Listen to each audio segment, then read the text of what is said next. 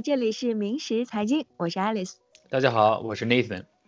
未来节目呢，明时财经会有系列分类，这三个系列分别是明时 VC 系列、明时市场系列和明时内参系列。VC 系列会和您分享明时管理独家的风投项目，很多硅谷前沿的科技都可以在这儿听到。从单一的公司到不同的风投领域的投资模式，都会和大家一一的来分享。明时市场系列主要是对最新的金融市场和热点的分析和研判。明时内参系列呢比较特别，因为内容只针对明时管理内部投资人，会包含明时独特的投资理念和投资机会。这个系列如果你想收听的话，需要成为明时投资一员才能有权限收听。未来推出的内参系列会是特别加密版，针对明时内部投资人。好了，言归正传啊，今天是市场系列的第一期节目。我和 Nathan 呢，在洛杉矶和大家聊一聊美国的股票市场以及房市等相关的领域。首先，我们先说美股啊，美股是最近特别热的一个热点。这个不用多说，从 COVID-19 病毒在全美蔓延，导致这个美国的大量的企业停工停产。失业率的陡增，包括对于零售业、餐饮业还有航空业等等领域的打击呢，都导致了美股经历了几次过山车般的下跌的过程。所以呢，大家对于美股的讨论也是非常的踊跃。那半个月前呢，大盘的最低点我看是跌到了一万八千五五百点左右，这相当于回吐了特朗普上台三年之后的呃呃上台三年的一个涨幅了。很多人也认为说。美股牛市可能终结了，但是我们再看这两天的大盘，随着美联储通过了二点二万亿美元救市，包括回购国债等等向市场注资的手段，还有政府层面上啊，直接给这个受疫情影响的企业啊，包括个人都有资金的支持，大家也都陆陆续续的也收到了国税局发来的这个直接就 deposit 到你这个呃银行银行里面的这个呃现金吧，我我不知道 Nathan 你收到了吗？呃，我已经在 check 过一次了，还没有收到，我还在持续等待哈，希望能够尽快的收到，缓解我的经济压力。对，我我想我特别观测到一点哈，就是从这个我错过这个最低点之后哈，然后就看这个股市该怎么涨，有没有机会再进场，然后呢就发现股市这个已经基本上脱离了我对基本面的这个一些一些判断。呃，完全就是新闻导向来来走的，这个这个昨天就是个特别的例子嘛。昨天不是有三个新闻出来，你也知道，第一个就是那个啊，就是开盘前不是说上周的失业救济人数达到了新高嘛？啊，我不是新高了，比之前低一点，总共这次是五百二十五万，但是也是这个高于预期的，所以总共整体人数是两千两百万嘛，这个就是一个数字，这个这个这么这么利空的一个消息。我当时就颇有期待，说哦，这个是不是会再低走？是不是拐点的到来了？该是往下走了。没想到开盘涨了一百点，所以当时我是很沮丧的。所以就是明明以为说股市好像是应该是按照这个数据来走，但是股市往往并不是跟着呃这个真正的数字，比如说失业率的这个大幅的攀升，它股市并没有跌，反而是涨了。你你你的角度是这样？我觉得它是有一个明确的背离的。我觉得这个。首先，失业率是个重大的利空哈。后来第二个消息呢是开盘以后，当时讲的是那个中小企业的 PPP 贷款计划已经全部用完了，总共是多少？总共是三千四百九十亿的金额。这个大家知道是从美国二点二万亿刺激计划里面来的。这个主要的用途我就简单一说吧，因为考虑到很多中小企业现在都停工了嘛，那为了避免所有的这些雇员丧失工作哈，所以联邦政府呢说，那我们现在就给这么多钱。专门 dedicated 三千四百九十亿来借给这些中小企业，然后呢，这样他们可以把这些钱支付员工的工资，尽量保持不要让太多的员工就是丧失这个工资，啊，因为很多人这个存款也有限嘛。嗯嗯，其实这个就是美国政府呢，对于现在的疫情影响下的这个经济在注入。资金来支持的时候，其中的一个方向啊，就是这个 TPP 的这个贷款计划。是是，所以它你看这个很快，它从四月三号，美国银行第一个开始开放申请，让大家来来中小企业来申请，然后不到两周嘛，这个这个资金就用完了，所以这个也应该是个重大的利空。啊，但是我就想啊，你是说，比如说这个资金已经用完了，没有新的资金来帮助这些中小企业，在未来疫情可能继续持续的情况下该怎么办？这个角度，他觉得是利空的。对这个 Congress 啊，国会肯定有新的计划要出来的，但是现在还没有嘛。那现在这个钱用完了，那接下来怎么办呢？嗯，那这个重大利空，我当时就关注股市，然后我就发现股市开盘之后立马跌了三四百点，三百多点。呃，到了一个低点啊，然后但是呢，可是不到一个小时，它就爬爬回来了，又回到了这个开盘的将近开盘跳高一百点的位置，所以我就很诧异，这个这个这到底是该怎么来看这个股市？对，然后我我们继续还是和大家来分享，你还有呃第三个这个呃例子是吗？对，这这个就是盘后了，这个大家可能也知道了，就是我们一直。备备受期待的一个这个叫一个叫人民希望的这个药是那个吉利德公司出来的嘛？就是一开始不就是说可能有好的疗效，当时它的研发是根据那个 Ebola 那个病来的。那那昨天的时候呢，这个收盘之后，呃，消息出来，这个是芝加哥大学提供的数据，说它对 COVID-19 还是有不错的疗效的。那这个消息出来之后呢，股票立马就涨了。呃，盘后交易哈，这个吉利德涨了百分之十四，然后呢，那个期指呢涨了七百点啊，直接就冲破了这三天的两万四呃两万四千点的这个嗯这个叫 resistance 吧。所以今天你看开盘跳高七百点，这个就是一个很大的，这个叫什么？算是利好利好消息，而且呃，它也推推动了整个包括医疗和生物行业这个整个医疗股和生物股的这个价格，对对对，都有在。对，但是利好的消息就涨得特别好，但是利空的消息呢又不怎么跌，这个就让让人很诧异。那现在是不是就是买股票的一个好时候呢？它是不是还会继续往上涨呢？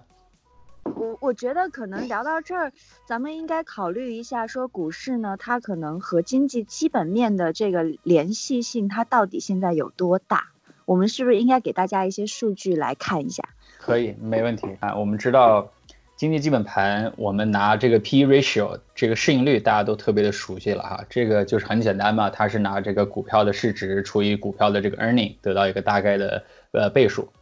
那我知道说 S&P 五百。它的市盈率的均值是在十五到十七这个范围，这是一个基准，在这个范围内是正常的。高于的话就是高估了，低的话呢就是价值比较便宜可以买。但是你看我们在这个这次股票崩盘以前，呃，我们的这个 S M P 市盈率大概是在三十，然后截止今天，今天的话应该是在二十一左右。这个是远远高于我们这个基准范围，但是我们拿一些历史数据来做一个对比哈，就是呃我我们怎么知道说它是不是高了？就是我们根据十五和十七来比它是高了，但是高就意味着会崩吗？我们看过去两次经济危机哈，在两千年网络泡沫的时候，当时 S N P 的市盈率超过了百分之二十五，然后股市的跌幅是百分之五十，而零八年的次贷危机，当时 S N P 的市盈率也超过了二十五。然后跌幅是股市的跌幅是百分之五十八，同样的情况，我们现在也应该看到一个这个股市的 performance 跟当时差不多的。可是呢，我们今天这个股市较最高点跌下来，总共只跌了百分之十六，这个就令我非常的费解了。呃，也许是这个。因为是这个疫情的影响嘛，虽然它是一个黑天鹅的事件，但是在这种疫情影响下，大家可能现在都是希望这个疫情快快过去，包括政府的不断的向市场努力的去呃这个扭转基本面的这些行为，我觉得可能也是在支撑着股市现在。嗯，就像你看到的这个这个情况，但是说我们长期来看的话，就是我觉得 Nathan 说的这些数据，大家就很清楚的看到这个股市的泡沫是存在有多大的。嗯，那么长期来看，这个泡沫是如果没有一个基本面的一个支撑，没有一个劳动生产生产力的支撑，没有这些企业的这个呃生产率的支撑的话，我觉得那是不是会跌下来？还是会 对，还是会势必会。跌下来，对不对？这是一个经济经济的原理嘛？这是对，这是一个预测。我我想说，单看 P/E ratio 这一个数字，可能呃是一个孤立哈。那我们再看看，还没有别的类似的参考。就是另外一个我想跟大家分享的数据呢，是那个巴菲特指数。啊，这个呢也是从价值投资来说一个重要的参考，也是非常容易计算的一个数字。它是拿这个股市的总市值。和国家的 GDP 进一个对比。那我们知道现在美国的呃 GDP 大概在二十万亿左右，而截止今天呢，我们股市的总市值呢大概是二十八万亿。所以这个一除就知道，我们现在的巴菲特指数是在百分之一百三十这个位置。同样的，我们看过去的历史，就是巴菲特指数到达一个什么水平，又出现了一个什么问题呢？一旦巴菲特指数超过了一百，比如说在两千年的时候，巴菲特指数达到了百分之一百五。刚才也说了，网络泡沫，股市跌百分之五十。而零八年次贷危机的时候，巴菲特指数是多少呢？巴菲特指数是百分之一百一，当时股市跌了百分之五十八嘛。那你看现在对比现在数字，是不是应该能给我们一些侧面的参考？啊，还有一点要补充哈，在三月份这个股票跌幅之前，我们二月份最高点的时候，当时巴菲特指数是百分之一百六。嗯，所以好像从这些数据的支撑来看，一切的这个。事件的发生，包括这个股票前一段时间的大跌，都是非常 make sense 的，说得通的，对不对？嗯，那么唯一不合理的地方，唯一不合理的地方是，我觉得现在股市的跌幅还不够。对对，如果说又又涨回了这个这个走势，可能会让人觉得，哎，怎么好像这个并没有跌到底？我我也理解刚才你说的哈，可能现在很多的投资人的心态是说，哦，疫情这个事情必然会过去的，这个中国就是一个案例嘛。它不是很好的控制了嘛？那美国是不是有可能也看到同样的情况呢？我们有没有可能出现一个微型的反弹呢？我觉得这是有一定可能的，但是我个人觉得这个可能性不高。我觉得，呃，按目前呃纽约也好，加州也好，各个州的呃这个动向，以及嗯联邦政府的动向，我觉得美国在管控上呢，可能还是有需要加强的地方。当然，我是希望它能更快的回来，但是我觉得微型的反弹可能性不是很高。呃，如果说一个暂时的技术性的牛市，它这个微型我觉得已经是形成了。但是像你说的，从长期的、中长期的角度来说，可能慢慢的回调还是正常的。呃，那么股市的泡沫，我觉得还有一个原因，也包括这个特朗普政府检视之后，很多大公司持有这个现金，开始大量的回购自家的股票哈。归根结底来说呢，我们还是要看疫情的走势，因为如果疫情持继续这样持续的话呢，我觉得。不管是这个联储这个不断的央行去撒钱扶持这些大公司，但是没有一个复工复产的生产率的恢复的话，呃，还是很难的。所以我想做一个简单的结论哈，根据我们刚才聊到的，是不是说现在，呃，虽然说这个微型反弹是有可能，但是同时它这个有一个 L 型的动向。或者说它甚至一个 W 型的动向，是不是也是很有可能的？那我觉得从一个投资人的角度，在现阶段，在股市上似乎很难有一个明确的逻辑，说我现在应该赶紧入市，或者说我应该赶紧出来。现在应该保持的一个是谨慎观望的状态。嗯，所以我如果说现在已经有做多的仓位的话，我觉得也许可以适当的减仓，保留一部分。如果现在没有入市的话，大概率应该还是要等一等。嗯，对。那么接下来呢，我觉得咱们也可以聊一聊投资人他还关心的另一个话题，就是房产类的话题。就是说，可能对，如果说我我现在在观望股票，确实因为这个受疫情的影响，不知道怎么样。那这个呃手持现金的话，我们先要不要看看，说我房市要不要投一点？对我觉得这方面呢，作为一个专业的投资机构，还是可以和大家来聊一聊，呃，关于房市的这个现状。房市吧，我觉得房市现在状态还是比较复杂。我觉得可能得谈到两个方面。我觉得现在呢，房市第一，它房价是暂时居高不下的，它是没有一个明确的一个一个变化。我觉得现在是处在一个僵持的状态。而现在呢，这个贷款呢，大家也听说了吧？就是 J.P. Morgan 它不是说提高了贷款的限制嘛？就是说你必须达到更好的条件，你才它才有可能放贷。这个呢，其实有一些潜在的原因在背后的。所以这两个原因，我觉得会导致现在买房也不是一个特别好的时点了。但是我们可以，比如说更详细的聊聊。你觉得现在这个房价是处于一个高位是吗？房价会居高不下，它的原因是因为第一个是这个这个房源是有限的，因为买家变少了，大家都在家里不能去看房哈，所以现在它进入了一个停摆。呃，但是呢，这个我们得做出一个简单的预测，就是说什么时候房市会有一个变化。好的 scenario 是刚才说的微型反弹，马上经济复苏。那这样的话，至少也要等差不多年底，房市才可能有变化，这是一个时间点。前一两天这个特朗普总统呢提出来说，我们要尽快的恢复经济，然后呢，我们来分三步走来做这个事情。当然，最终是否开放经济，这个主导权是由当地政府决定的。白宫给出的这个时间表呢，也是这么一个想法，就是我们先让小部分的人开始恢复工作，这是我们第一步。然后第二步、第三步会逐渐让一些状态良好，或者说各种各样的、各种类型的这种商业来进入这个恢复状态。即使是在第三步的时候。呃，白宫给出的意见也是高危人群尽量还是在家待着，然后呢，家里有高危人群的人呢，呃，你也要尽量避免一个大大规模的这种集会。也就是说，他是刻意的把这个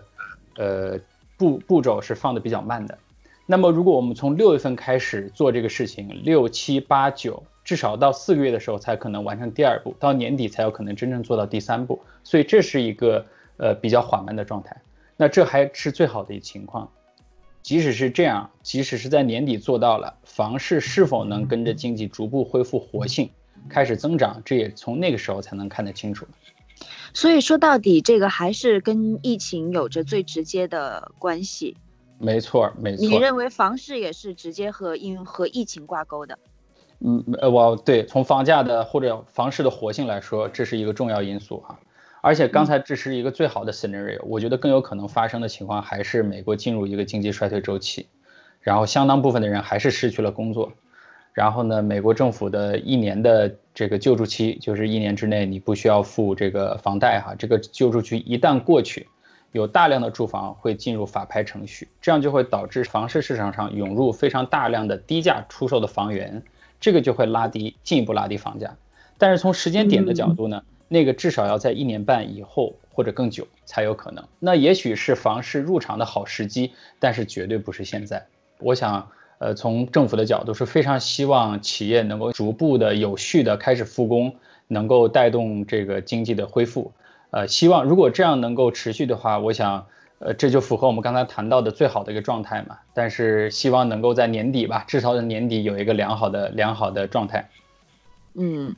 好，那么呃，投资人大家都知道，说我我现在要等哈，我我不能现在就开始买房子，对不对？那房子就像你说的，可能未来会有大量的这个法拍屋，也许会出现，也许会拉低整体的房价。那我们说什么时间点呃进场，或者是他这个背后还要考量的因素还有些什么？对，是其他的因素。时间是一方面哈，时间是一方面，但是其实呢，现在房房市哈，它还面临着一些结构性的问题。我想这个大家不知道呃了不了解 MBS 这个概念哈？我想零八年次贷危机之后，很多人对这个银行系统的操作、房贷系统操作，尤其是 MBS 有了一个更深的认识。这方面我不知道 Alice 这边有没有更多的信息。呃，我我可以和大家来科普一下这个 MBS。如果对于这个零八年次贷危机引发的这个金融危机，呃，大家喜欢看这方面的这个电影书啊，朋友，我觉得可能对 MBS 应该不陌生。呃，这个 MBS 呢，它叫房屋抵押贷款的证券化的一些产品，呃，就说白了呢，是金融机构会将房屋贷款集合起来，打包出售给投资者的一种证券形式。那这个背后投资的房屋贷款呢，包括这个住房。Residential 的 mortgage security 和商业不动产 commercial bank 的这个 security 这两种，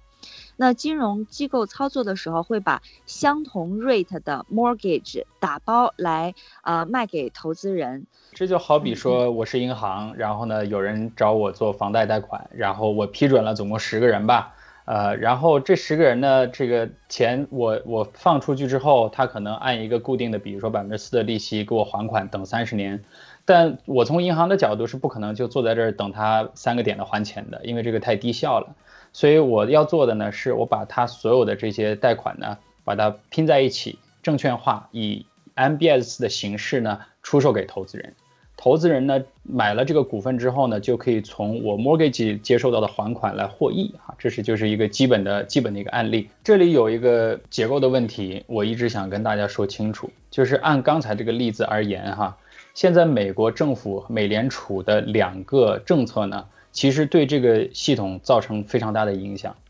呃，首先刚才我们已经说到了，二点二万亿里面给了所有的房贷的这些付款人，一个至少可以九十天甚至到一年的不用返按揭的这么一个可能哈。那同时呢，美联储呢也大力的购买了 MBS，呃，主要是为了注入流动性，但同时呢也就导致 MBS 的价格升高的非常快。那从一个 mortgage service 的角度来说，我遇到的问题是什么呢？就是首先我从该付我钱的这个买房者的手上已经拿不来他的按揭款了，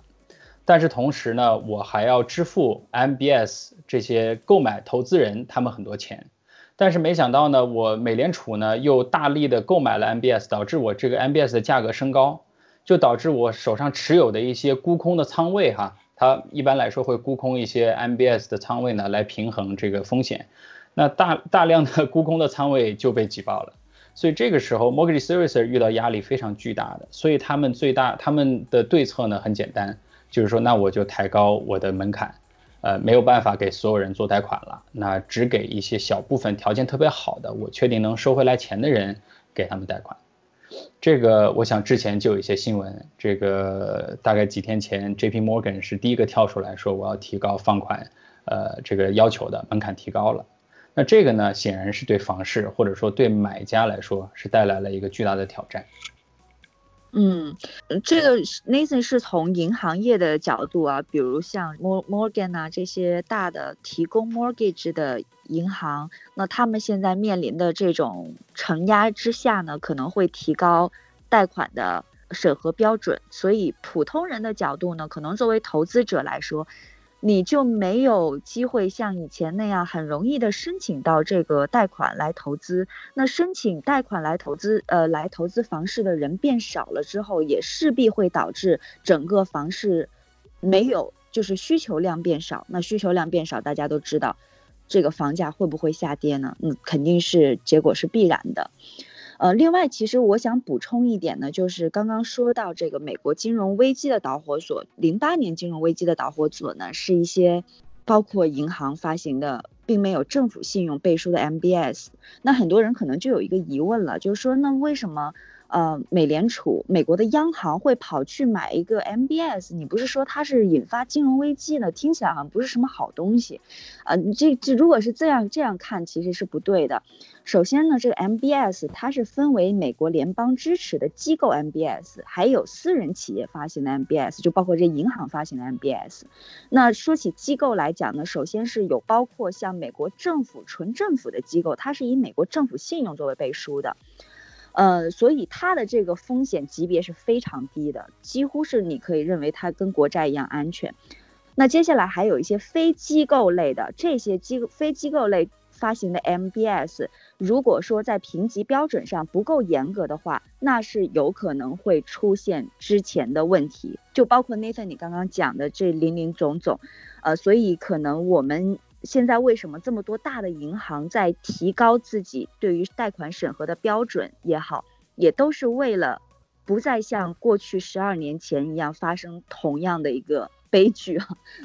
对，关于这个 MBS 哈，所以我我们知道现在 mortgage servicer 以及银行受的压力特别大。我还是给大家几个数字，让大家有个概念。现在呢，因为所有的这些付款的人没有支付他们的房贷。而 mortgage servicer 一定要支付他们已经卖出去的 MBS 的利益，所以他们现在每个月至少要支付三十四亿美元，来弥补这个这个呃投资人的收益，所以他们的压力是非常大的。所以刚才我们讲到说他提高了贷款的要求哈，所以那现在回到投资人身上，我遇到的问问题是什么呢？首先第一，刚才已经谈到了，我买房的时间点至少还要等一年半或以上。如果说我要买房的话，我也大概率在现阶段是没有办法利用到杠杆的，因为现在已经高呃大大提高了放贷的这个标准了，所以那现在似乎买房也不是最佳的一个考量。那刚刚我们说股市呢，可能要观望，呃，现在房市呢，大家都知道 要至少一对啊一年半或者两年的这个时间，也许它会有一个大幅的一个下降的趋势。呃，那对于投资人来说，这两个地方如果不建议大家暂时来碰的话，我们应该去投资哪些方向呢？这个还是就是你说的没错，投资人现在呢应该要避开这些风险极高的股市，要保持一个观望的状态。呃，即使要入场，也应该保持非常少量的资金。而房市呢，现在显然时机未到，一定不是最好的入市的时间。所以现在的资金呢，还是应该保持在一个流动性比较高、安全性好的债权的投资类的产品，这个才是现在的市场环境下最稳妥的一个策略。这样的话，我随时或者说在短期就可以把资金拿出来。第二呢，它的安全级别比较好，是因为它呃可能会有一些良好的底层资产做担保，同时呢，他所投的项目呢。呃，也许是有一些良好的现金流，能够在这种这样的经济环境下呢，还能维持付款，或者说能很快的恢复过来，这个呢，一定是比股市以及房市来说更好的一个选择。嗯，好的。那如果想要了解更多关于投资方面的信息呢，也欢迎关注我们的明石财经。希望呃，如果你喜欢我们的节目的话呢，可以来成为我们的 follower，未来会有更多精彩的这个系列送给大家。下期再见。谢谢大家，再见。